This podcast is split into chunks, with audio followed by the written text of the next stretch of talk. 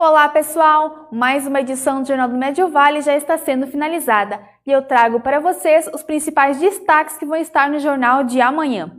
E foi aprovado o projeto de lei que autoriza todas as farmácias do município de Timbó a abrir 24 horas por dia, todos os dias do ano. Com a aprovação, a lei entra em vigor na segunda-feira, dia 12 de julho. Em nota, prefeito de Timbó, Jorge Krieger, destaca que essa é uma proposta que vai ao encontro da Lei de Liberdade Econômica sancionada pelo presidente Jair Bolsonaro e que já está vigente em todo o Brasil. Mais detalhes você confere no impresso.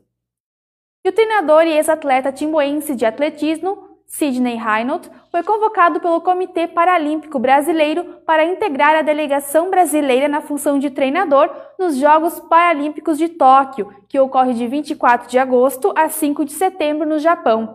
Sidney foi convocado junto com dois atletas da modalidade salto em altura, que ele treina há oito anos, Flávio Reis e Paulo Guerra, de Itajaí. Confira mais detalhes também no nosso impresso.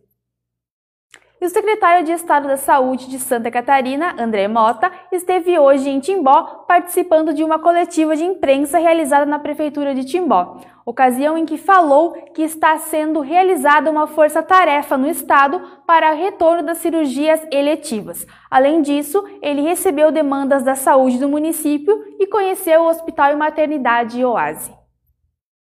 Isso e muito mais você confere nossa edição de amanhã no nosso site e também nas redes sociais. Até a próxima!